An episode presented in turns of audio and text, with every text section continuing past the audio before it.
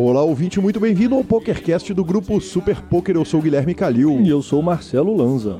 Lali Tournier, parte 2. Marcelo Lanza finalmente chegou a segunda parte desse programa. Fantástico, audiência incrível, incrível, legal demais a entrevista com ela. Recebemos elogios de muitas pessoas, entre elas Felipe Fio, diretamente de São Paulo. Aí sim, grande senhor Felipe Fio. Meu afilhado querido de casamento, joga muito, joga muito e, e, cara, que prazer receber elogio desse homem fantástico. Estamos no Spotify, estamos no YouTube, estamos nos podcast players e Marcelo Lanza não estamos no Deezer. Não estamos barrados. Você sabe o que isso significa, né? Significa que quem nos procura no Deezer não viu o programa e nem vai ouvir isso, né?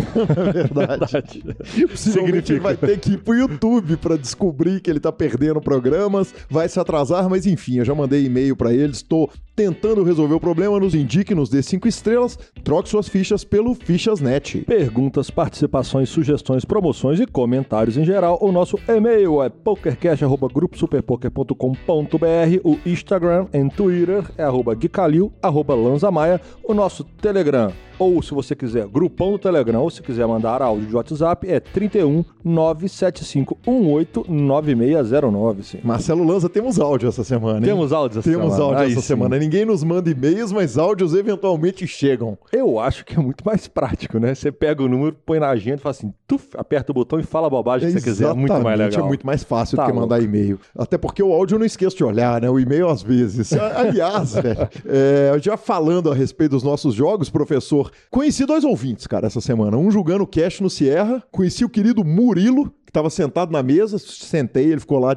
discreto, sob o radar. Na hora que eu levantei e saí, ele virou e falou: Porra, só vai julgar isso. Eu falei: É, só vim dar um tiro, já me pegaram no tiro que eu dei. Tô indo embora. Ele virou e falou: Porra, velho, adoro o PokerCast, manda um abraço pro Lanza e tal. Então fica aí o abraço do Murilo. Sensacional, senhor. Grande abraço. E ontem fui pro Horto com o querido Rodolfo. Do PokerCast não é o Rodolfo, o dealer daqui de Belo Horizonte, é outro Rodolfo. E tivemos o prazer, regulou a conta, né? Regulou? Regulou, ganhamos do time do Jefferson Cussolin, o Santos. Tava precisando, hein, patrão? Tava precisando, Porra. esses três pontos foram ouro. E professor, o senhor também andou jogando por aí, né? Deu bom de novo, mais uma vez. O, o Sander Million está me paquerando. E aí sim, hein? Uma Aí hora sim. ele vai me querer. Porque na hora que, na hora que o amor virar, flo- é, florescer, vai ser bonito, hein? Mais uma vez fomos ali para aquela reta gigantesca que eu jogo, dois torneios. Não, joguei, joguei mais um no celular, no 500k do Jax, mas joguei o Sunday Million e o Omar 69 de novo, só os dois. E aí o Omar 69 eu caí 5 da bolha num 2 out cruel. E o Sunday Million fizemos uma mini deep run ali, vai, acho que foi 100 e alguma coisa. Arrumamos ali 600, 700 dolinhos. Que homem, Jesus, com esse dólar, parabéns, Mas professor. ele, ele, ele- ele tá me querendo. Tipo, ele não gostava de mim, de repente eu abro o Sandemiro, ele sorri pra mim, eu já dobro rápido, eu chego no final e tal. E aí a confiança vai pra cima, Ah. e aí é, vão pra cima deles, Vamos, né? uma, hora, uma hora a gente pega um negócio gostosinho. Vamos, Vai, malandro, ver. aí eu te entrevisto. Senhor, bora? WSOP, começar os trabalhos, A começar não os fala eventos. da WSOP ao longo do ano, né? Não, não é importante, não é relevante. Exatamente. Então, cara, começou a WSOP Europa, Lanzinha. Vamos, claro, fazer aquela cobertura rápida ali, passando pelos torneios, torneio por torneio. Mas eu já começo trazendo algumas coisas importantes a respeito desse evento maravilhoso que está acontecendo em Rosvadov, na República Tcheca. Outro dia eu chamei de Tchecoslováquia, alguém falou que era sinal de velhice e é mesmo, né? Justo, né? Sem dúvida nenhuma. Lanzinha, Na, na verdade, eu ouvi um outro termo hoje. Não é sinal de velhice, é sinal que o senhor é, é jovem há mais tempo. Obrigado. cara, a, a disputa começou com o seguinte, cara. Nos primeiros torneios entraram Daniel Negrano, Sean Dib, Chris Ferguson, a galera tocando o cacete, metendo bala, bala, bala, sem surpresa. O Daniel Negrano falou em entrevista que, como ele tá julgando stakeado pelos fãs, ele, ele fica um pouco incomodado de meter bala demais, o que me ajuda muito na aposta, que daqui a pouco nós vamos falar dela. Mas, mas o fato é que os caras começaram metendo bala e fazendo resultado. Lanza, a mídia americana andou falando o seguinte: por que, que a WSOP Europa não é um fenômeno mundial como a WSOP Estados Unidos? E eu vou te fazer uma pergunta. Na sua opinião, a WSOP americana é um fenômeno fora do poker o evento inteiro ou só o main event, se muito 50k de horse é um evento que atrai, é, é, atrai interesse fora do poker? Difícil. Ela não é tão grande, não. Relativo aos outros esportes do mundo, eu não acho que ela é um grande fenômeno ainda não. Apesar de hoje em dia ela tem muito mais visibilidade, cada dia que passa nós temos mais espaço na mídia, maior visibilidade, mais atletas atores de Hollywood, atletas é, de alto rendimento que migram para o poker e acabam fazem propaganda que estão lá jogando, etc. e tal. Isso tudo. Fio de crescendo. Exatamente. Isso tudo tende a, a, a, ir crescendo, continuar no crescimento. Mas um fio de crescendo, nós estamos falando de 9 mil pessoas ainda, num universo esportivo de bilhões de pessoas. Então eu acho que ainda não é um, uma explosão mundial. Agora, em relação à WSOP Europa, ela não é tão grande como a WSOP, porque ela está em Rosvadov. não em Vegas. Mas, assim, ó, é, e aí eu te continuo a pergunta. No, e no meio do poker? Quer dizer, entre as pessoas que são fissuradas com a mídia de poker, você acha que desperta o interesse do, do cara, do ouvinte do PokerCast? Vamos pegar, por exemplo, o Jefferson Cussolin, que eu citei lá, né? O Santista, vamos dar uma descontada tá nele para poder, exatamente, para poder dar uma salvada na conta. É, aliás, abraço Garrido e abraço Stetson e a turma toda. É, cara, você acha que a WSOP Europa desperta o mesmo interesse nesses caras que são fissurados com poker como a WSOP americana? Não, não. Eu acho que a WSOP Europa é um super WSOP Circuito Plus, na minha opinião. Caramba, acho radical a opinião. Tá? Plus. É, acho que é plus, plus, plus. Que, que é, seja, vai. É. Mas ele é plus. Tipo, ele, ele é uma forçada de barra ele é próximo demais do WSOP, né? Todo mundo tem dinheiro infinito. Ele não tem aquela vibe de Vegas, ele não tem o charme do WSOP, WSOP. Depois foi colocado a Europa como se tipo, ah, um novo circuito e tal. Eu vou te falar que eu acho que o EPT tem muito mais apelo do que o WSOP Europa. Era a é... pergunta que eu ia te fazer. ah, é? EPT Barcelona PCA de Bahamas, é, que acabou, mas nos bons tempos ali do PCA, que os últimos 3, 4 anos nem que eram nem tantos bons tempos, já estava decaindo ali, WSOP Europa. Como é que você ranqueia os três, na sua opinião? É PT Barcelona, PCA Bahamas, WSOP Europa. Ok. Nos áureos momentos, aí poderia ser PCA Bahamas, EPT Barcelona e WSOP Europa. Acho que ela nunca foi tão grande. É, eu acho que até a WSOP Europa, por ter disputa de jogador do ano, por a, a disputa terminar lá, eu acho ela mais importante, especialmente do que os últimos anos do PCA em Bahamas. Claro que sem o PSPC, mas, mas sem dúvida o, o torneio, o, o EPT Europa é. Até porque tá brasileirada lá, né, cara? Então o interesse vai ser muito maior quando você sabe Exato. que vai estar o Kowalski lá Não, e ele, e metendo já, ficha, o Akari lá metendo ficha. E já ficou aquela parada do tipo. Ou. Oh, é, PT Barcelona, a galera já se movimenta, os times, os próprios times já fazem as races pro EPT, a galera já, todo mundo adora Barcelona, eu ainda não tive o prazer de conhecer a belíssima cidade, mas acredito que ano que vem eu vou lá. Ai, sim, que lá. homem. Lanzinha, outra pergunta. E se a ESPN transmitisse a WSOP Europa, principalmente Main Event? Você acha ajuda que poderia? Muito. Ajuda, ajuda, ajuda atrapalha muito. Ela tá enfiada no centro do olho de Rosvadov. entendeu? Tipo, atrapalha muito, né, cara? Ela podia estar em lugares muito mais legais, que eu acho que eles vão acabar fazendo isso. Não é possível que, que, é, que é tanto burrice estar tá um lugar tão específico, mas obviamente a, a, a, transmissão faz toda a diferença, né? Você, você massifica qualquer produto com transmissão, mesmo que não seja aberta, seja em TV a cabo, mas você massifica. A PokerGo transmitir. Ajuda, ajuda, quanto? Qualquer coisa ajuda. E depende do tamanho da audiência do PokerGo no mundo, mas eu não, não tenho números para falar. Por exemplo, a gente trabalhasse em números de Brasil, a ESPN transmitir, ou a PokerGo transmitir, nós sabemos que a discrepância é grande. Sim, até mas... por causa do idioma, né? Sim. Porque a ESPN vem aqui e transmite com sensacionais Ari Aguiar e Serginho, né? Sensacionais. Né? Mas, é, obviamente, qualquer tipo de cobertura em tempo real, com imagem, com transmissão, com link, vai ajudar.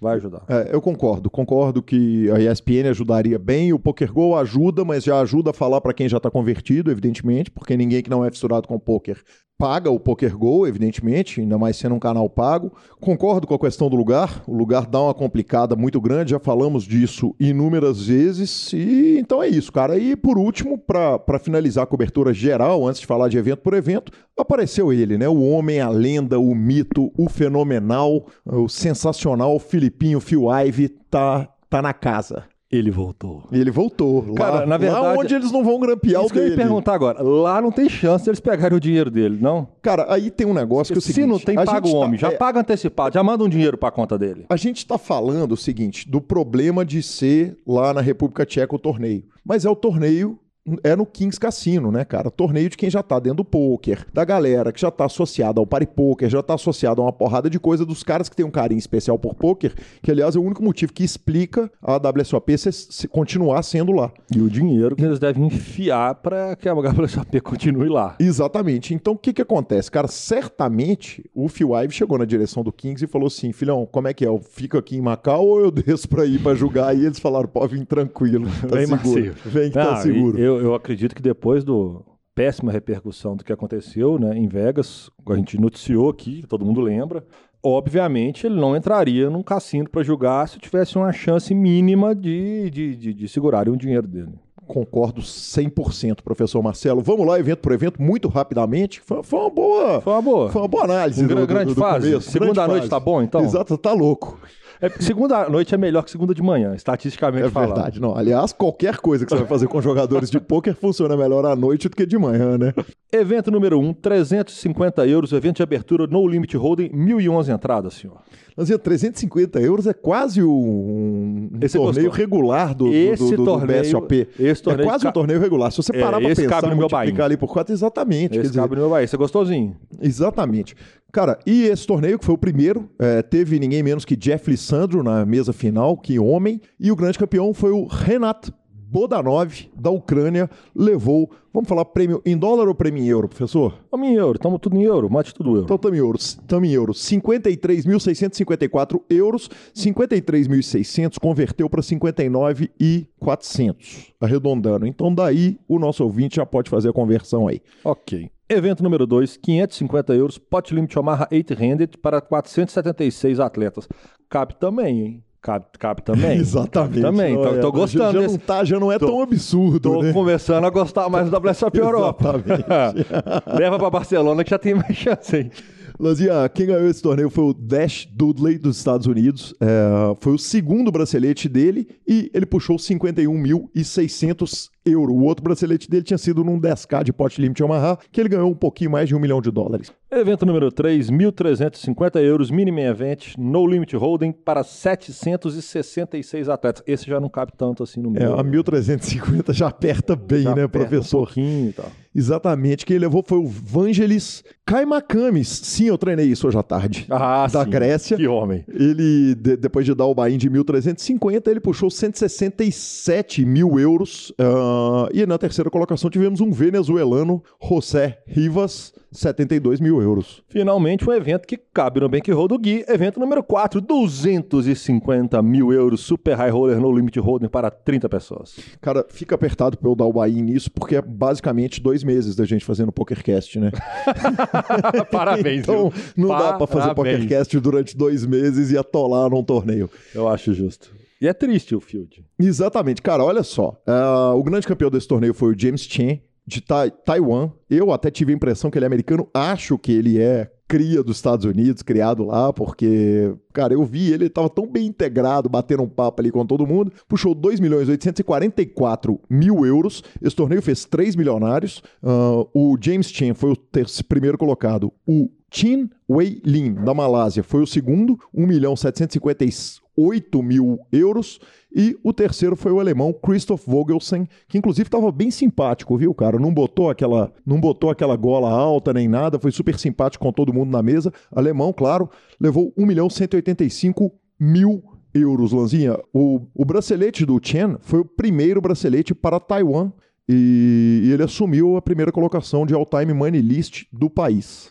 Evento número 5, 2.500 euros, 8 Game Mix, delícia de torneio, 71 entradas, senhor.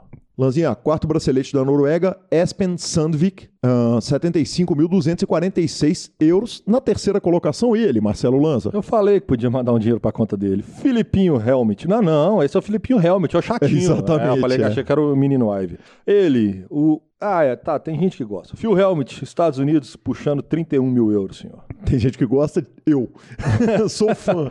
Eu gosto muito dele jogando baralho, eu acho que ele sobreviveu ao tempo, eu acho que ele tem uns resultados incríveis. Só que eu acho que ele, ele, ele faz tanto tipo que às vezes ele perde a linha e fica um pitizento desnecessário. Concordo também. Evento número 6, 25.500 euros, short deck high roller no limit holding para 111 entradas. Mas é primeiro bracelete dele também, Slamak Turan, o alemão, puxou 740 mil euros.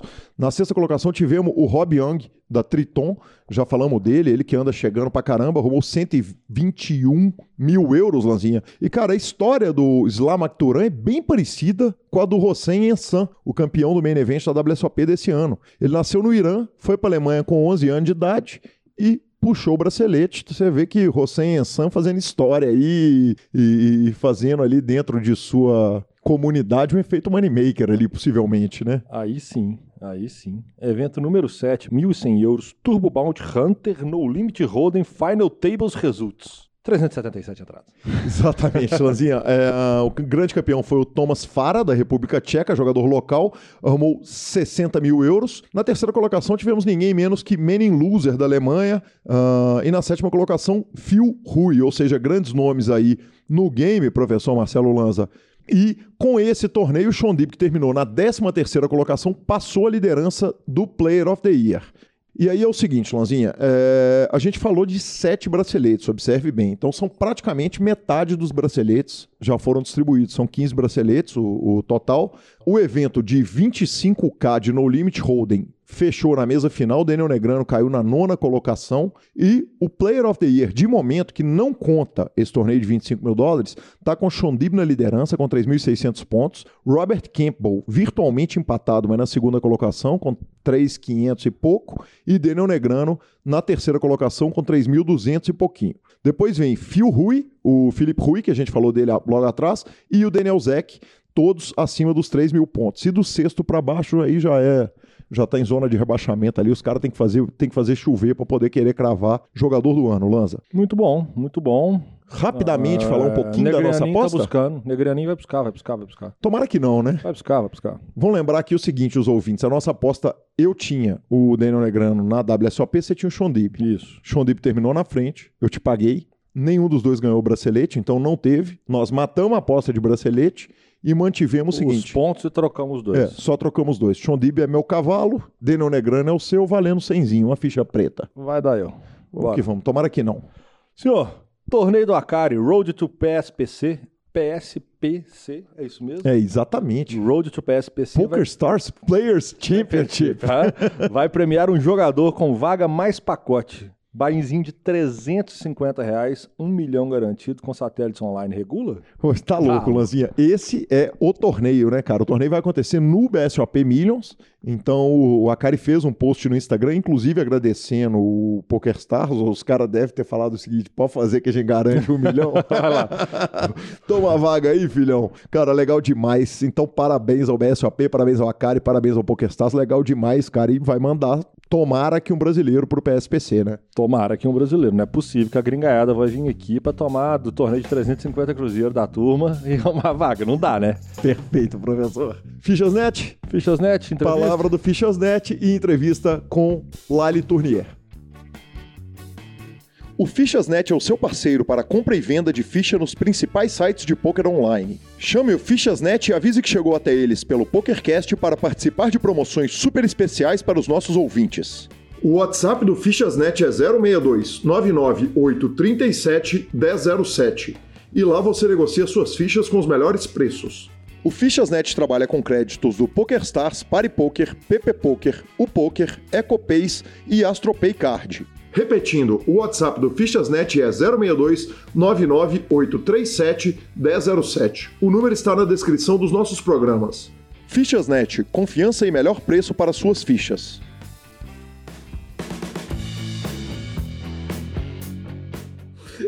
Você começou a falar um pouquinho a respeito da vida de casal. Uhum. E, e o, o, a, o próprio canal do YouTube mostra muito a vida do casal. Conta pra gente como é que é, por exemplo, nós, eu quero falar de Londres, porque a, a gravação que eu fiz com o Rafa, ele tava de lá, de Londres, né? Ah, eu lembro, é. E, e, eu queria que você contasse também um pouquinho da sua visão de Londres, mas eu queria que você contasse agora uma que tá mais recente da, da turistagem, assim mesmo. Eu brinco, de, eu chamo de turistagem, que é, porra, vão turistar, vão dar rolé em Vegas. Vocês saem daqui, vão para uma WSOP. O que, que vocês uhum. estão fazendo na mesa? Tá claro, todo mundo sabe, tá lá, a cobertura tá lá, o Alan, Grilo, Super Poker, todo mundo tá vendo e tá sendo transmitido.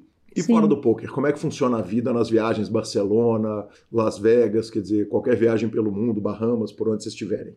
É, em Las Vegas é um pouco diferente, né? Que a gente costuma ficar mais tempo. Então, nos últimos dois anos, esse ano e ano passado, a gente. Ah, e ano retrasado também, nos últimos três. Então, a gente alugou uma casa junto com a Kari e com o Bozano, com a família dos dois juntos. Então, ficou até um clima de casa mesmo, sabe? Não. Uhum. Às vezes. É, a casa, tra... como é muito tempo, casa é muito bom nessas horas, né? Porque senão você vai ficar no hotel e acaba. Por mais que pareça só que é glamour, mas é, acaba cansando, né? Uhum. Então, Vegas parece, para mim parece muito mais um trabalho do que algumas outras viagens, né? E é esse ano em específico, porque esse ano eu fiz uma uma grade bem maior, é, joguei bem mais torneios, uh, que foi algo que, que eu sentia falta nos outros anos. É, quando a gente começou a viajar, eu e o Rafa, os torneios é, ao vivo eles costumam ser muito mais caros do que os, os torneios online, né? Uhum. Então, eu, por eu jogar por conta, não fica muito viável eu, por mais que é, esses torneios às vezes é um bom investimento, tem um, tem um ROI maior e tudo mais, mas ele tem um gasto ali da viagem Sim. e ele é muito mais caro. Então, uhum. não, não seria uh, o correto, né? Por disciplina mesmo, eu jogar esses torneios, mas eu acabei sempre jogando esses torneios, né? Certo. E aí teve um ano que foi em 2016, que eu fui com o Rafa para todos os EPTs que ele tava que, ele tava no projeto até com mais meninos e tudo mais, eles jogaram os EPTs e eu fui para todos e acabei jogando os EPTs, que é, que é um torneio muito mais caro. Os main events. Isso. E ali foi aonde esse ano foi muito importante para mim acontecer esse ano, essas viagens junto com o Rafa, porque eu vi que eu tava sendo meio que a esposa do cara que joga poker e que daí a gente dava esses tiros, só que eles não eram não foi uma decisão certa, sabe? Uhum. Porque o que aconteceu? Tudo que eu ganhava no online enfiava nesses torneios. Então eu acabei ficando muito frustrada de e parecia que eu não tava ganhando, jogando poker, assim, não tava me sentindo profissional. Porque profissional é quando você consegue viver disso, né? E eu não tava conseguindo viver, sabe? Uhum. De poker que eu tava dando esses tiros meio malucos, assim. Uhum. Então, uma coisa. E depois de 2016, quando eu, final do, do ano de 2016, até foi. Na época eu comecei a fazer é, life coaching junto é, com o Diego Ventura, que eu até assisti aqui o, o PokerCast dele, foi muito legal. Obrigado. É, eu, a gente, junto com ele ali, né, na, no coach, eu percebi que eu fui pro ano ali, a, a esposa do Rafa, e esqueci da minha carreira, sabe? Sim. Então, depois disso, eu comecei a pensar que eu só ia para algumas, para as viagens que eu fosse fazer uma reta que eu pudesse vender também em alguma parte para não, né? Apesar que eu sempre tinha vendido dos outros também, mas enfim, de uma, uma maneira mais consciente, sabe? Sustentável. É, e aí foi o que eu tenho feito. E aí em Vegas, o que aconteceu que desse ano eu escolhi alguns torneios mais baratos também para jogar, né? Apesar que ainda assim, tipo, dei alguns tiros maiores, jogo meio evento e tudo mais, mas tentando pensar mais de um jeito profissional e não sendo a mulher do poker, a mulher do poker, a mulher do Rafa. Sim. Porque as viagens traz um pouco isso, sabe? Eu, eu, às vezes você vê lá um torneio a Constância quer jogar para não perder a viagem e tal, só que não é a decisão mais correta. Só que eu também não queria ficar na viagem só a passeio, sendo só a esposa, porque eu jogo também. Então é difícil até hoje, para ser sincera. Em Barcelona eu fui é, e não joguei nenhum torneio, fui na verdade também, senão eu não iria. É, mas fui para ver uma amiga minha que eu não via faz muito tempo, mas consegui não pensar de um jeito assim profissional de não jogar, sabe? E jogar retas mais baratas, Lali. Quer dizer, você pegar, olhar os paralelos, e, e aí eu não estou nem falando por causa de buy só. Quer dizer, tem uma questão do field também. Você pega ah, um sim. field de EPT, de buy de 10k, às vezes ali você está pegando o, o, a nata do poker mundial uhum. e que é, é, até desnecessário você dar o buy para ah. jogar especificamente contra esses caras. E por outro lado, às vezes você vai ter um 25k, como foi o de Bahamas, que ele é muito mais caro, mas que vale muito mais a pena sem atolar 25k para jogar com um monte de amador do que atolar 10 ali para jogar com um monte de piranha, né? Pra, por assim dizer. Sim, não, é. Mas ainda assim, eu tô falando, os torneios mais caros que eu tô falando são bem mais baratos que isso que eu jogo, tá? Mas é porque, uhum. comparando com o meu ABI no, no online, ainda assim é muito caro, né? O meu ABI no online é 40, 50. E aí eu chego no, no torneio GPT, os paralelos são 500 euros. Uhum. Então, assim, o, o mais barato. Então já aumenta muito, né? Então, eu tenho. É, e aí em Vegas eu. Vegas esse ano foi muito legal porque eles fizeram muito torneios mais baratos, né? De 1K, de 800. E aí eu consegui fazer uma reta bem legal e vender parte da reta. É, eu acho que assim, esse também é um, uma dificuldade, é uma, é uma dificuldade e ao mesmo tempo eu posso, como é que eu posso dizer? É, eu sei que eu sou privilegiada na questão de, de ser esposa de um jogador que, que é muito bom também, que tem muitos resultados, e poder dar esses tiros, uhum. sabe? Mas eu, por exemplo, eu sozinha por mim, uh, não seria, acho que, a melhor decisão. Perfeito. E voltamos na turistagem, quer dizer, no rolê de Las Vegas. Quando, quando a gente está fora Ai, do jogo, não tem problema nenhum. Nossa, eu comecei a falar das questões da. Não, sem problema nenhum. O bom do PokerCast é isso. A gente pode falar o, tanto, o tempo que a gente quiser, o tanto que a gente quiser, Ai, quebra muito da pergunta. partes ali, tranquilo, sem problema nenhum. Quando você sai, quando vocês estão off-poker lá para passear, como é que funciona a vida lá? É, é, você estava contando a respeito é, da casa do, é, do Kari que... Bozano. É, Vegas fica um clima assim mais família mesmo. Uhum. Eu, eu tenho gostado muito desse clima de é, mais família, assim. Então, assim, às vezes a gente, ah, combina de todo mundo vai sair para jantar em algum restaurante, mas é muito difícil também conciliar um dia que todo mundo possa, né? Mas a gente conseguiu fazer isso algumas vezes, assim, a gente fez em, ali em, em 30 e poucos dias, a gente fez isso acho que mais cinco vezes de todo mundo conseguir sair junto, mas várias vezes saía metade da casa, né, para algum lugar e tudo mais. Nos outros torneios, nos outros, é, nos outras viagens, aí o Rafa a gente procura às vezes, tipo, um jantar junto, né, ir para algum lugar que a gente ali no, turista que a gente não conheceu. Uh, mas eu acho que a gente leva mais. A, a, gente passeia muito menos do que vai mesmo para jogar, sabe? Não é uhum. tão férias assim. E eu tenho levado também muito o meu note jogado, sabe? Nos dias que. para não ficar tão off. Porque é sempre muito difícil uh, quando você volta retomar a rotina. Quando você fica off, quer dizer, se você parar 15 dias de jogar, você sente na hora que você volta que você perdeu o ritmo? Ah, eu sinto, eu sinto em relação, em relação a tudo, assim, sabe? A própria vida, o lifestyle da vida, assim, tipo aqui o dia a dia, né? O acordar, o acordar na hora uh, que para mim eu produzo, né, vou produzir mais, uh, e até da parte do jogo também, você se sente mais perdido, eu acho, e mais fora de forma, assim alimentação, tudo. Então, as, as, as viagens, elas acabam. Como, como, a viagem hoje em dia não é mais uma exceção, é, então eu não posso ficar abrindo tão, tanto, tipo assim, ah, é só dessa vez. Porque é só dessa vez, mas são às vezes cinco vezes no ano por muito tempo, né? Então, tenho que levar mais. Eu tento agora levar mais a sério quando eu tô viajando, ser algo mais profissional mesmo. Bacana demais, Lali. Lali, e aí chega sábado ou dia off, sei lá, segunda-feira seus, estão a Lali e o Rafa em casa. Qual que é o assunto? É poker sempre? Vocês vão discutir é parada? Sempre. Vão discutir é. mão? É, não, dá, não dá um certo desespero isso, não? Cara, é engraçado, né? Um dia antes agora do meu evento W Cup, foi no, num sábado, né? Uhum. Eu e o Rafa, foi engraçado que, que, tipo, a gente jogou, eu joguei, eu joguei e streamei todos os dias, né, da série, todos os dias mesmo.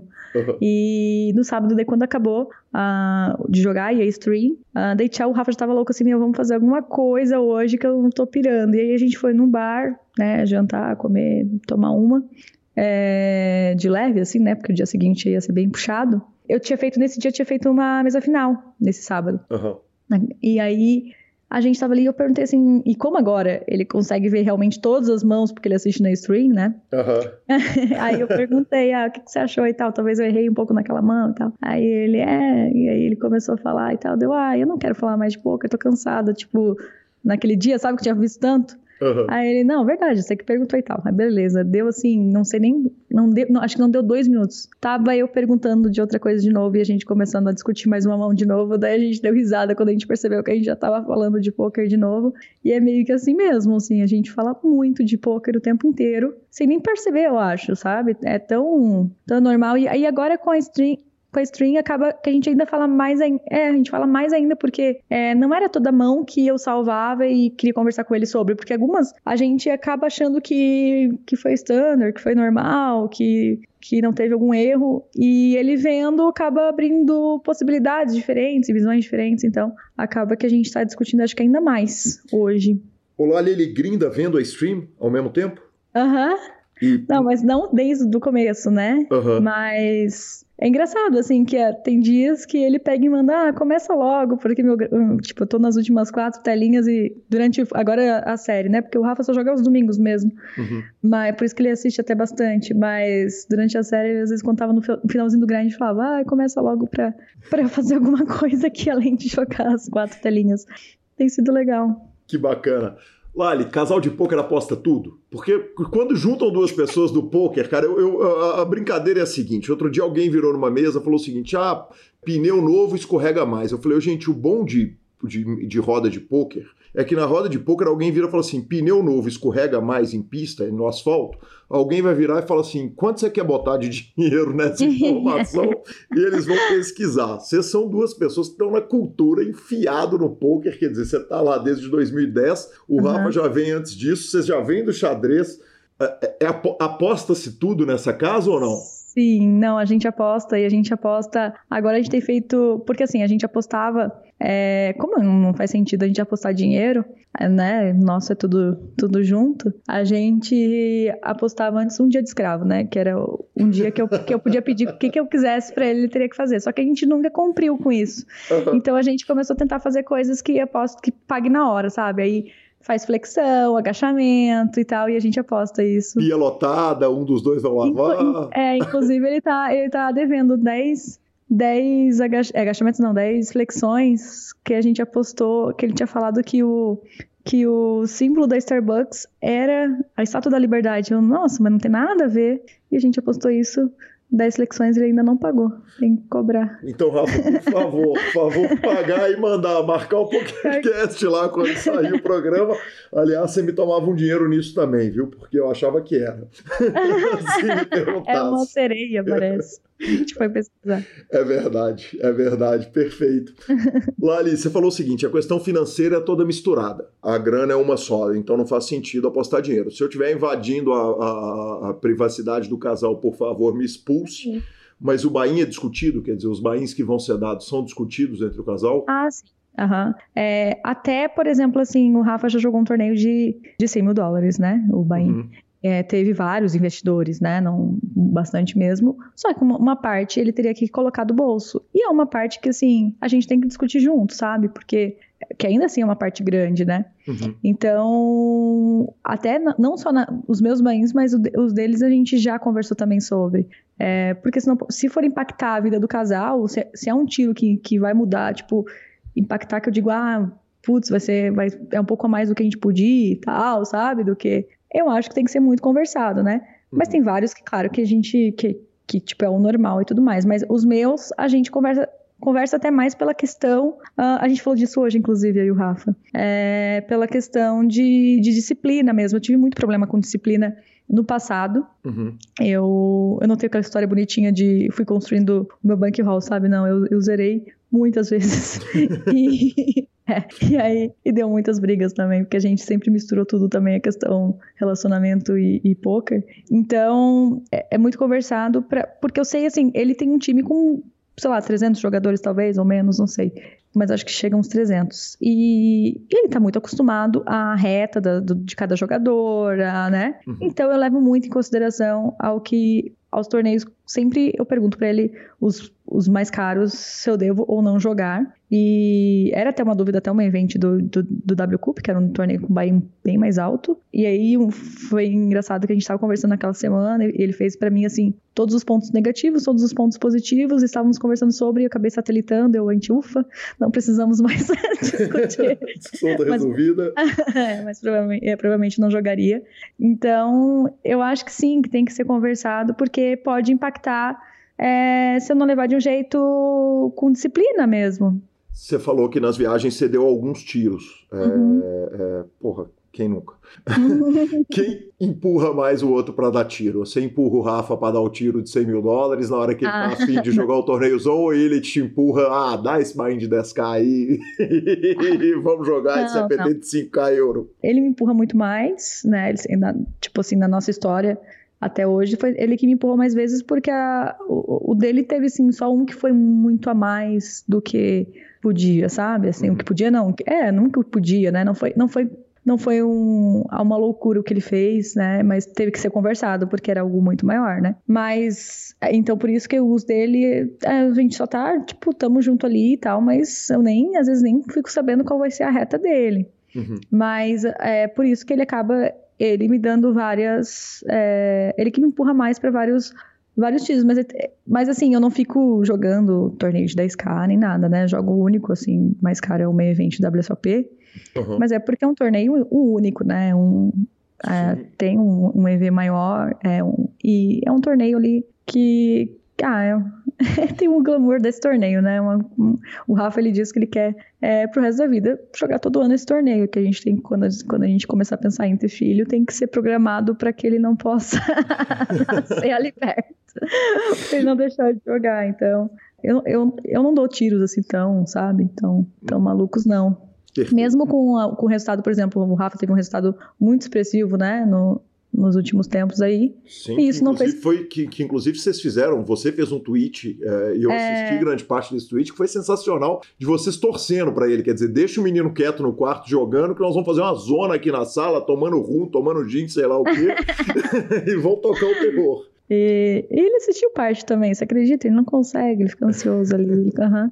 É, e isso não pode impactar de eu começar a querer também jogar torneios mais caros, porque eu não, se eu não bater esses torneios, né? Então não é porque ele que, que foi muito bem no torneio que eu, vou, que eu vou começar, bom, a agir com indisciplina, assim. Então, mas ainda assim, possibilita às vezes de a gente poder dar alguns tiros, porque, por exemplo, às vezes eu tô numa downswing e só que eu tenho um ROI ainda grande naquele, naquele ABI, uhum. então às vezes eu não preciso é, diminuir meu ABI, que é o que a gente faz normalmente para ganhar confiança, porque não, senão vai acabar zerando. Não, porque às vezes se você tem um bank hall que aguente, é, você pode continuar. Então isso ajuda, ajuda nisso, assim, mas não que eu vá cometer é, loucuras, assim, por causa dos resultados dele, sabe?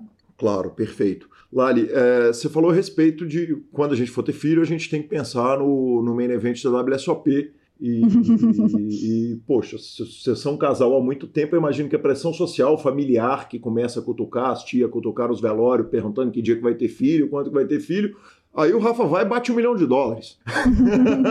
Imagino que a pressão deve ter maior do que nunca. Tem plano de menino por agora? Nossa, todo ano acho que eu falo daqui dois anos. Uhum. É, mas então, eu sinto que agora eu tô tão. tô tão me sentindo. Uh, que eu tô num processo de evolução tão bom na minha carreira, assim, que eu não consigo. E eu, eu sei que isso vai mudar, sabe?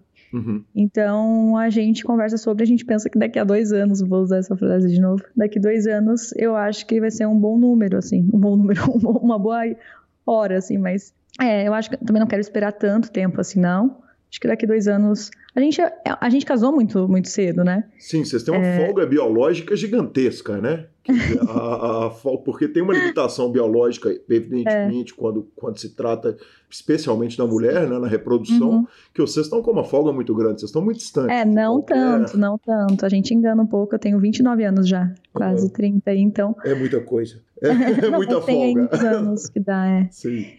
Bacana demais. Lali, conta um pouquinho de Londres. A gente tem a impressão do Rafa direto de lá. Quer dizer, do hum. quanto que foi importante morar em Londres, viver, é, viver o idioma, viver a cultura, viver num país que não, não taxa jogo, apesar dele ter contado que vocês jogaram um pouco live lá. Eu queria a sua visão agora, depois de, de tanto tempo que vocês já voltaram, já fizeram outras viagens, já fincaram o pé aqui no Brasil. Como é que é? É difícil voltar? Era difícil, era ficar? Como é que, qual que é a sua visão hoje do período que vocês passaram lá na Europa? Ah, eu acho que foi um período muito importante porque, assim, é, era na verdade uma vontade muito maior do Rafa do que minha, uhum. uh, de passar esse tempo lá fora. Eu acho que eu sou mais apegada ao Brasil, eu gosto muito do Brasil mesmo. Uhum. E só que ele, assim, é algo que a gente nunca conseguiu realizar antes de fazer um intercâmbio, quando a gente era adolescente e tudo mais. E aquele a gente sentiu que era o um momento porque a gente podia realmente pensar em ter filho uh, no ano seguinte e tudo fosse mudar, né? Uhum. Então, assim, foi um, um momento muito importante ali, assim, essa experiência é, inclusive a gente como casal, porque aqui, querendo ou não, no Brasil a gente acaba tendo vários confortos uh, em relação a ter uma pessoa em casa que ajuda na questão né, da comida, de arrumar a casa, e lá é tudo isso é muito mais caro, então a gente tem que fazer a gente. E, e, e, assim, a gente, aquele momento, a gente fazendo isso, é, e foi muito legal, porque antes sobrava mais para mim, né? Uhum. Mas aí lá ele teve que ser parceiro junto, né? Cada um fazendo a sua parte. Então, e lá a gente também aprendeu a. A gente, a gente lá uh, começou a jogar de lugares separados, e isso foi muito importante pro relacionamento. Porque antes a gente jogava no nosso apartamento, uhum. em que a gente jogava no mesmo escritório. Uhum. E a gente passava, assim, 24 horas junto, né? Porque a gente trabalhava em casa e no mesmo ambiente. Então a gente lá viu essa diferença até no próprio relacionamento. Por mais que você tá no mesmo, na mesma casa, no mesmo apartamento, você estar em cômodos diferentes causa algo, hum, não sei explicar assim, mas Para começar, dá saudade, né? É, não. dá tempo de ter saudade. Sim, e você começa a se bicar mais, sabe? Quando você tá no, ali o tempo inteiro vendo a pessoa, né? E querendo ou não, assim, eu fazendo às vezes a aula, ele dando aula, você fica ainda, tipo assim, eu jogando, aí tinha que ficar ouvindo ele dando aula, então acaba atrapalhando. E hoje, até com a Spring, é muito ruim isso, apesar que a gente fez um escritório juntos aqui nessa casa. Mas isso foi muito bom, assim, para o nosso relacionamento também, porque a gente costuma, costuma comparar que como a gente trabalha meio que junto, né? Não fica o dia inteiro junto, é como se o nosso casamento de, de quatro anos que eu ia fazer agora fosse, sei lá, 15 talvez, porque a gente fica realmente o, tempo inteiro junto, diferente daqueles casais que chegam às vezes do trabalho à noite e tem que compartilhar um com o outro e tudo mais. A gente não tem nem o que compartilhar, porque a gente sabe já tudo. não tem aquela parte que você sabe, ah, conta como é que foi seu dia. Não, a gente sabe como é que foi o dia um do outro. Então, é, esse é um lado aí que, que a gente tem que trabalhar bastante. Bacana demais, Lali. É, e as festas? Quando, quando você ou ele dão uma cravada gigante? Quer dizer, como é que, como é, que é a comemoração do casal? Que, que isso deve ser legal demais, porque casal de pôquer comemora, a, a, compreensão da comemoração é diferente, né? Você, e ele entende a sua vitória e você a dele, né? Sim. Acredita que a gente não fez ainda uma comemoração uh, do resultado maior agora dele, assim? Porque meio que não deu tempo, né? Foi uma, uma coisa, tipo, uma coisa atrás da outra, acabou não dando tempo, mas ele queria fazer até esse mês e ainda acho que não vai, não vai rolar. Mas a gente comemora, de, tipo, de, nem que seja nós dois, assim, a gente abre um, um vinho champanhe bom, chama os amigos e sempre tem um jeito de comemorar, né? Isso é muito legal que a gente entende muito um outro, né? É, porque sabe o que tá acontecendo, né? Porque acontece muitos casais ali que, que se você assistir, você não vai conseguir entender, né? Se Uhum. Se, né, a, a, mesa final e tudo mais. Então, tanto que a gente fica mais nervoso, tipo assim, eu fico mais nervosa assistindo o Rafa do que acho que se eu estivesse jogando, porque eu não sei o que ele tem, principalmente se estiver assim. Se bem que nem quando a gente estava em escritórios eu nunca dava aquela espiadinha para ver o que ele tem. Então eu nunca, nunca sabia, mas é, você fica nervoso não sabendo se você quer o call da pessoa, se quer o fold e tudo mais. Se você sentar na mesa com ele ao vivo, você vai ler o tel dele muito mais do que ele vai ler o seu ou o contrário? Ah, eu acho que ele mais o meu, viu? Eu, eu acho que sim. Eu acho que ah, é, é difícil. A gente jogou pouco, pouco, né? No, ao vivo, uma vez que, que a gente jogou até pediram para tirar. Alguém da mesa pediu para uhum, tirar? A pessoa se sentiu incomodada? Olha, eram dois regulares, é, uhum. duas pessoas queridas até. Eu acho que até elas usaram isso só pra não ter o Rafael na mesa, viu? Mas. Que é muito possível, muito, é... muito, provável até, né? É, mas não sei o, o, quão é o regulamento aí que pode tirar um jogador na mesa, mas assim, pra mim também foi melhor, né? Uhum. É, apesar que. então, Certamente pra ele também, Lali, pelo amor de Deus, né? Quer dizer, vai, vai tirar sua esposa da mesa, não, não tem ninguém que conhece o Rafa mais do que você no ah, mundo, mas né? A gente jogou agora, eu lembrei. A gente jogou num evento que teve do, do High Roller da, da Unique. É Unique? Uhum, Nossa, não sei se. E aí ele foi pra minha mesa, eu tava bem short, ele ficava catucando, não conseguia, não chegava em fold pra mim, pra eu chovar, deu raiva até. Dá vontade de matar ele na hora que chega em casa? ah, ele foi segundo, pelo menos. É justo, é justo. não dá vontade de xingar ele no caminho de volta pra ah, casa no Uber, não? Nossa, esse dia foi, foi o dia que deu vontade mesmo. não acontece muito da gente jogar um com o outro, né? Ele joga uh, eventos mais, car mais caros que eu, ele joga apenas também no, no domingo, então a gente não se, se encontra tanto, tanto nas mesas. Ali, uma lembrança que eu tenho muito clara e que eu sempre falo dela, porque é uma memória que eu tenho com muito carinho, é o torneio das seleções. É, você foi ah. campeã paulista, né? Uhum. De, de, de pôquer em 2017? Foi. Uhum. Em 2017. É, conta para mim a, é, a, respeito, quer dizer, vocês estavam os dois na mesma seleção, é, é, representando, numa, vindo de uma seca gigantesca da seleção, da seleção paulista, se estou me lembrando bem, quer dizer, a seleção paulista é. tinha uma piada ali do passa no caixa e tal, e, e, e, de repente vocês vão lá e conseguem né? quebrar o encanto. Conta um pouquinho para mim a respeito daquilo, porque é um torneio diferente, né? Nossa, é completamente diferente, porque o poker tem um pouco disso, que ele é você com você mesmo, é muito individual, né? Por mais que, que as pessoas fazem parte de um time, é ela que fala mesmo, querendo ou não, né? Uhum. É, quando você torce pelo outro. É engraçado que a gente brasileiro tem esse negócio que tem, ah, tá fulano na, numa mesa final, a gente fala, ah, vamos Brasil e tudo mais, mas querendo ou não, não é tão assim, tipo, por equipe, né? Uhum. É, se você ainda, principalmente não, não tiver, acho que parte da, da, dali, tipo, se não tiver um, uma porcentagemzinha da pessoa, você vai estar torcendo ali de, da, da, pela torcida, mas não é igual um torneio por equipes, assim. Então teve um sentimento muito diferente, assim. Eu não, eu relembrei a época de xadrez, isso, esse, esse sentimento do xadrez, que a gente torcia muito um pelo outro, porque cada ponto fazia muita diferença, assim. E ali aconteceu igual, né? Era, um, era contagem de pontos. Uhum. Uh, foi muito divertido porque no final, a, a gente estava acho que em dois heads ups e o Will tava em um. É, é, foi o Will tava jogando um, outro. Ah, não, o outro não tava no heads up, tava tipo em quatro ainda. E o Will tava mega pressionado também. Eu nunca mais tinha visto o Will pressionado, assim, sabe? Desse jeito, como ele tava. E às vezes, assim, mesmo o torneio pagando muito mais, não estaria daquele jeito, sabe? Então o sentimento foi muito legal, assim, muito.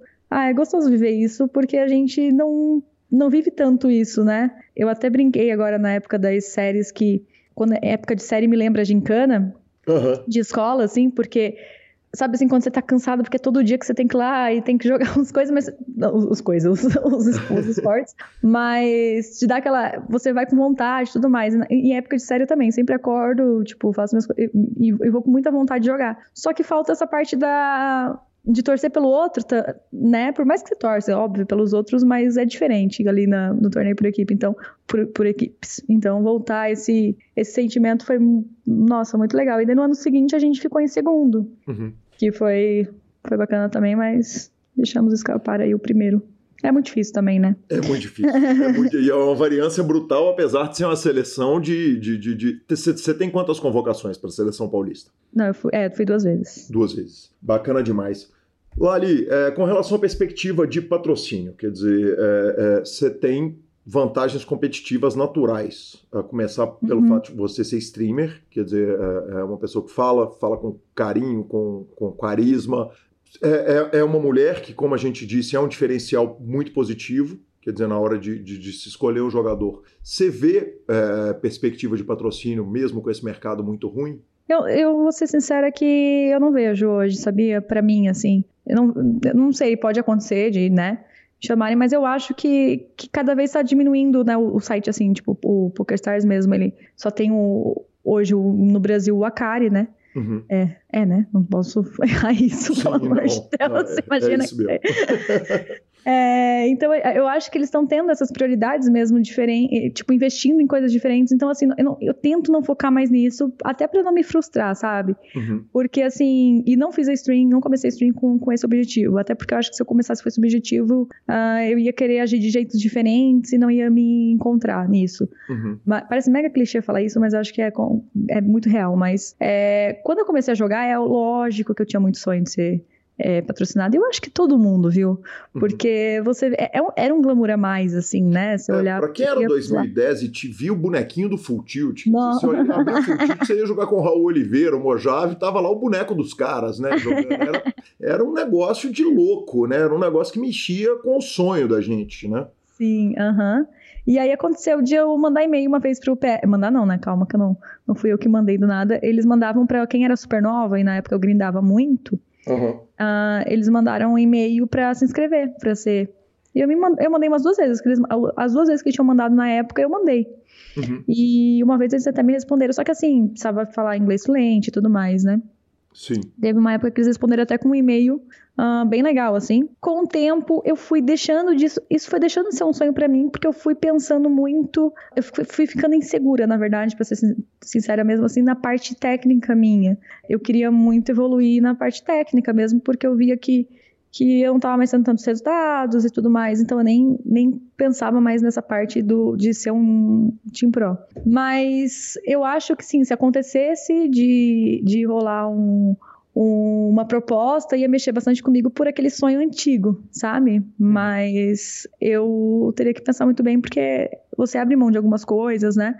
Querendo ou não, eu sou muito livre na minha stream, né?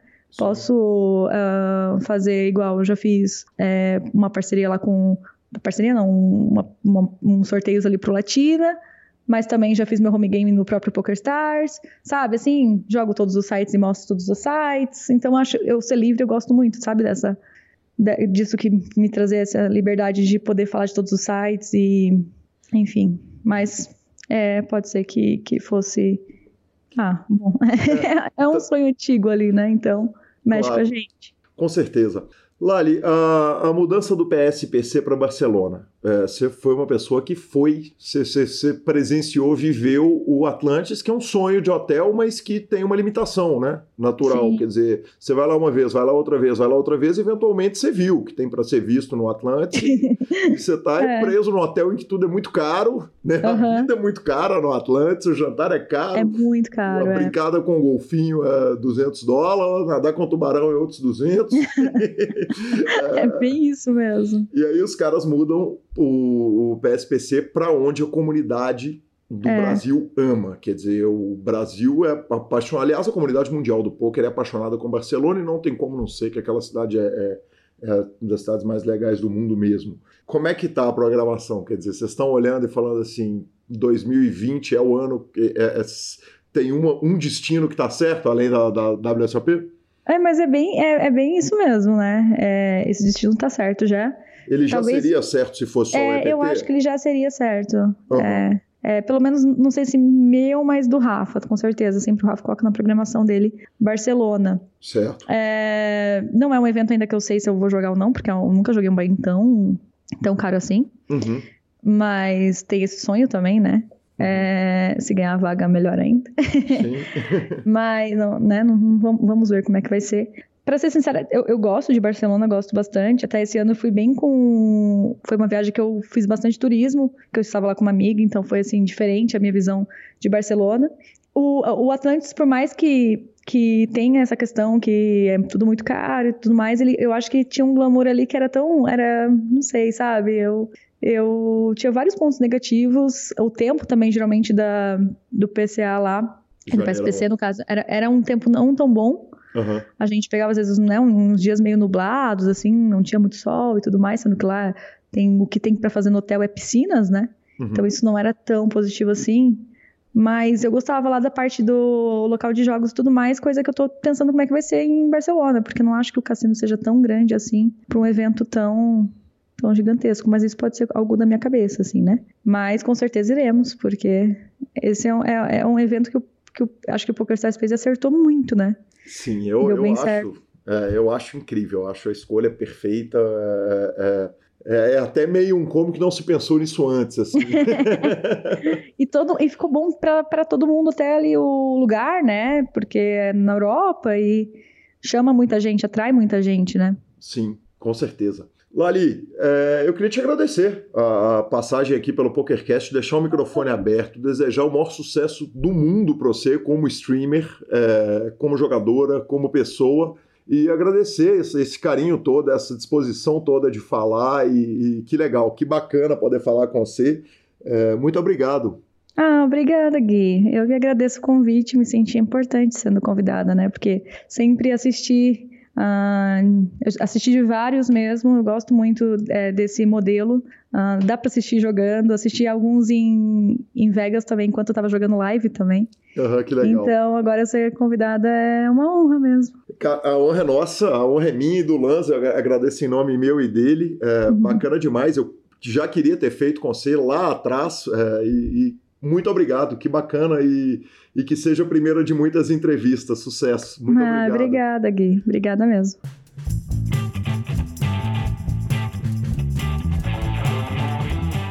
De novo, que mulher. Que mulher. Sensacional, cara. Sensacional a entrevista da Lali. Recebi elogio de todos os lados, audiência incrível. Muito obrigado, Lali. E, cara, é sempre legal, sempre bacana, importante a presença feminina aqui no PokerCast. Ela que é demais, né, cara? Que jogadora fantástica e streamer, é uma personalidade bacana demais, fantástica. E, e muito obrigado, Lali, por compartilhar com tanta franqueza a sua história. Sensacional, muito obrigado.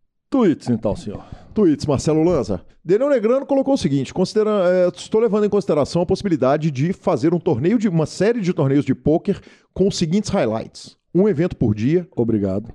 Zero late registration, a não ser que você esteja em outro evento. Obrigado.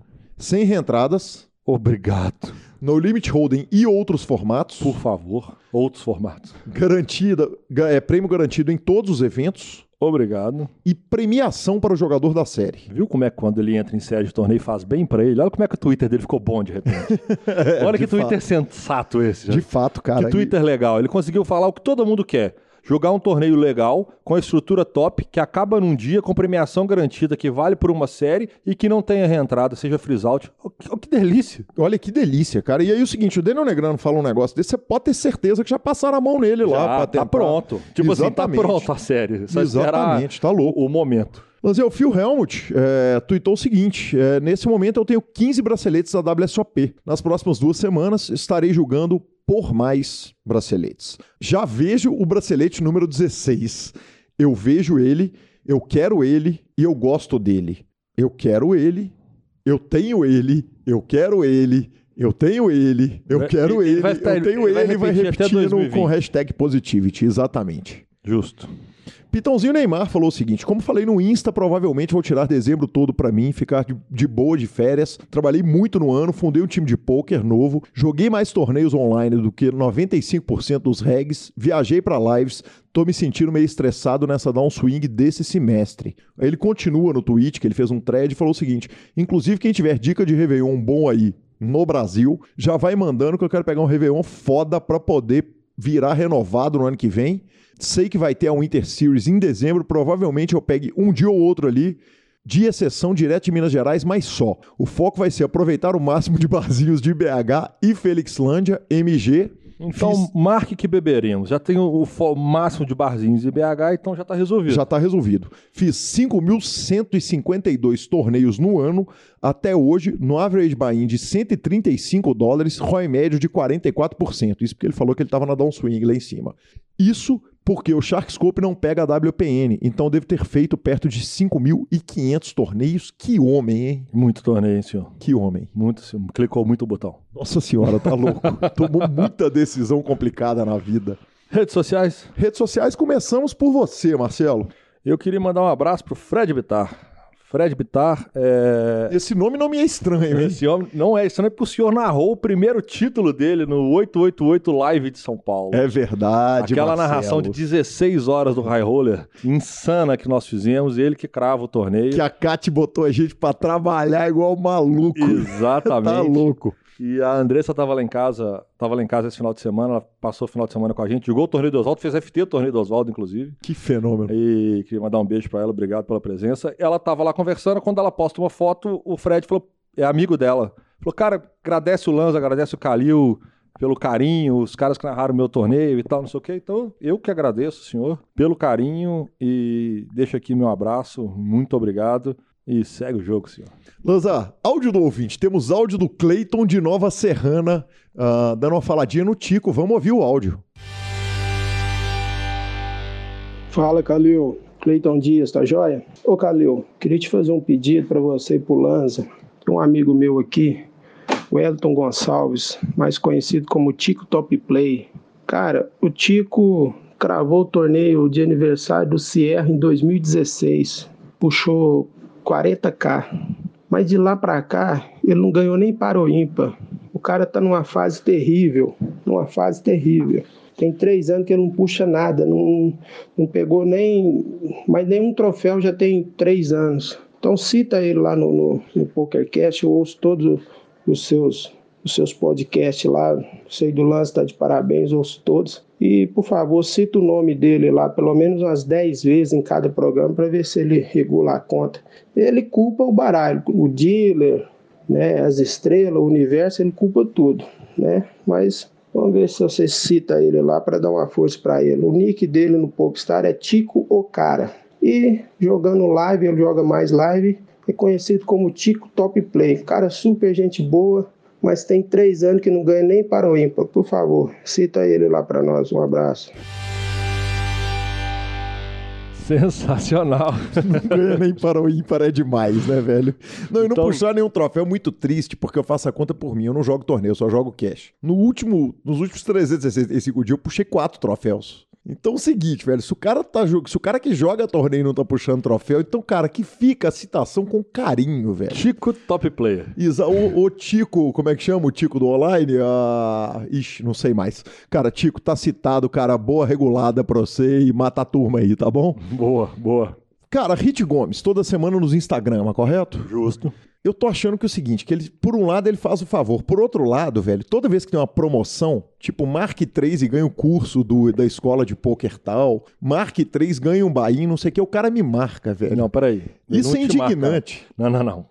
Eu acho que eu tomo por semana em torno de 80 marcações, você acredita? Desse tipo. Quer dizer, da galera que Tem um marca. torneio, tem que Você que Bahia do tem torneio. que marcar três pessoas. Por dia eu tomo cinco.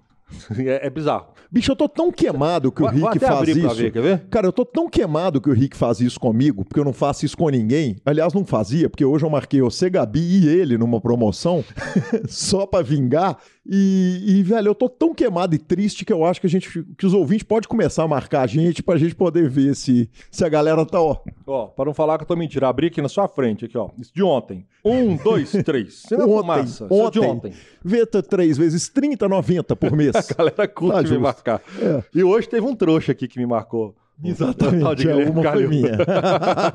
cara, então grande abraço pro Hit. Eu só não podia perder a falinha que o cara me marca toda semana, velho. Eu tenho, eu recebo notificação lá. Na hora que eu vou olhar, era o Hit me marcando em promoção Não, dos o, outros. O Hit e o Black Moon, os dois são cabulosos. Cabulosos. Obrigado ao serviço prestado e continue. Aliás, Pitão também nos marcou essa semana, ouvindo. Que homem. E, e, cara, pô, eu tô brincando, o Hit pode marcar. Aliás, os ouvintes todos podem marcar eu e o Lanza, tá Marca de lá, boa. lá. Exatamente. Toca o cacete. E, Lanzinha, só porque pra gente não deixar de ter falinha, né, velho? Nós estamos com o nosso grupo no Telegram. Aí o Forbet arrumou um grupo no Telegram. Os caras do Omaha arrumaram outro grupo no Telegram. Nós começamos o podcast, a Rede Globo pegou o podcast.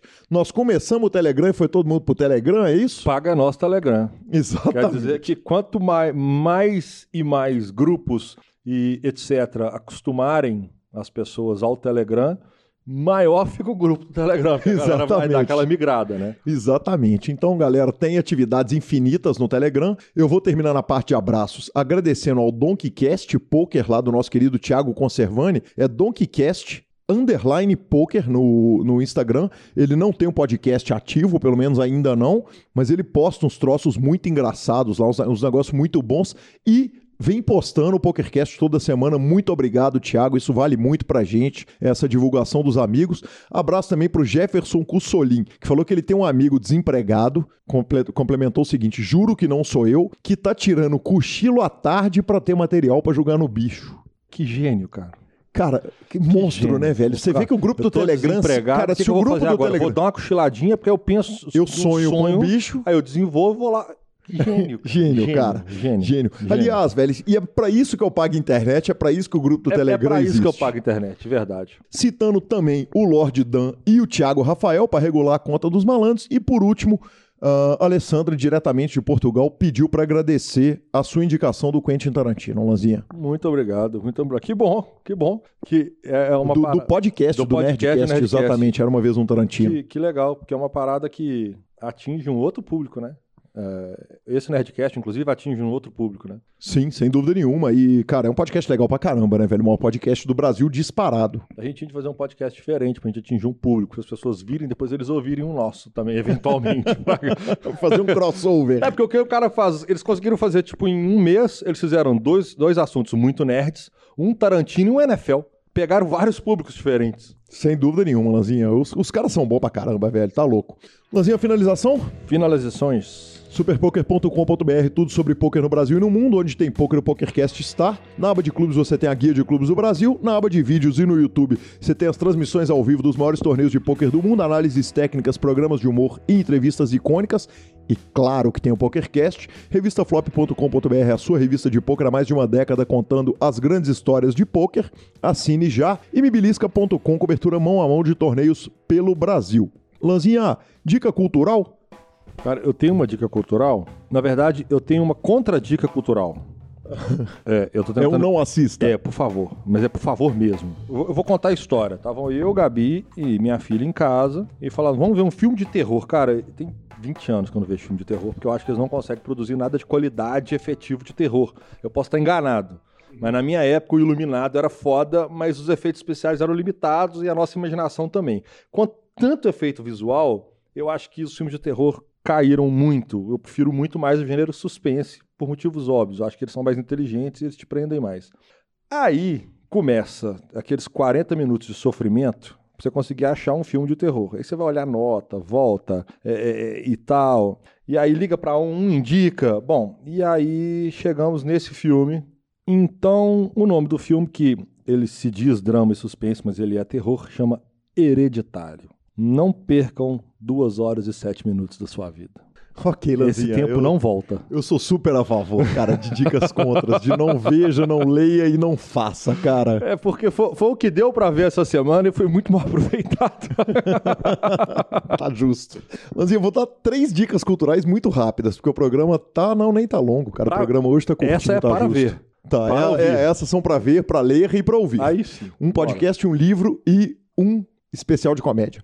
Cara, livro. É, terminei de ler o fantástico Thomas Nagel, Nagel é, Uma Breve Introdução à Filosofia. Presente do nosso querido Bruno Machala, nosso ouvinte. É, eu falei com ele que eu queria ler. Já falei desse livro. Eu tinha começado e agora eu terminei. Então, fim de livro é maravilhoso. Uma obra fantástica de filosofia para quem não sabe nada mesmo de filosofia. Iniciantes da filosofia. Exatamente, é incrível. Ouvi um podcast, cara, que foi o Mundo Freak, que eu sei que me indicou, acho que pela primeira vez, o, o Mundo foi, Freak. foi. E eles fizeram um podcast sobre as loucuras do black metal. O black metal é um estilo de música norueguês que os caras botar fogo na igreja, literalmente foi o que de menos eles fizeram. Pessoas tranquilas. É, o, o Mundo Freak fez uma discussão rica a respeito desse, dessa cena de black metal e tem alguns filmes também, é, é, entre eles o Lord, Lords of Chaos, que é o filme principal, tem também um documentário no YouTube, mas vale ouvir o, o podcast dos caras, porque inclusive ele é muito menos gráfico, mostra muito menos as barbaridades que ninguém quer ver. E por último, Lanzinha, eu assisti um especial de comédia que, se não é nota 10, é muito bom.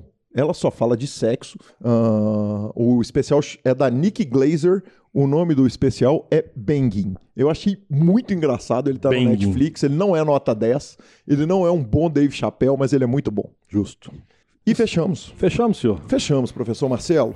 Instagram e Twitter, arroba Gui Calil e arroba Lanza Maia. Aliás, andamos tweetando ultimamente. Nos indique, nos dê cinco estrelas, troque suas fichas pelo Fichasnet. E claro que a edição é do sensacional Sofredor Fantástico. Essa semana ele sofreu, hein? Engasgamos pra caramba.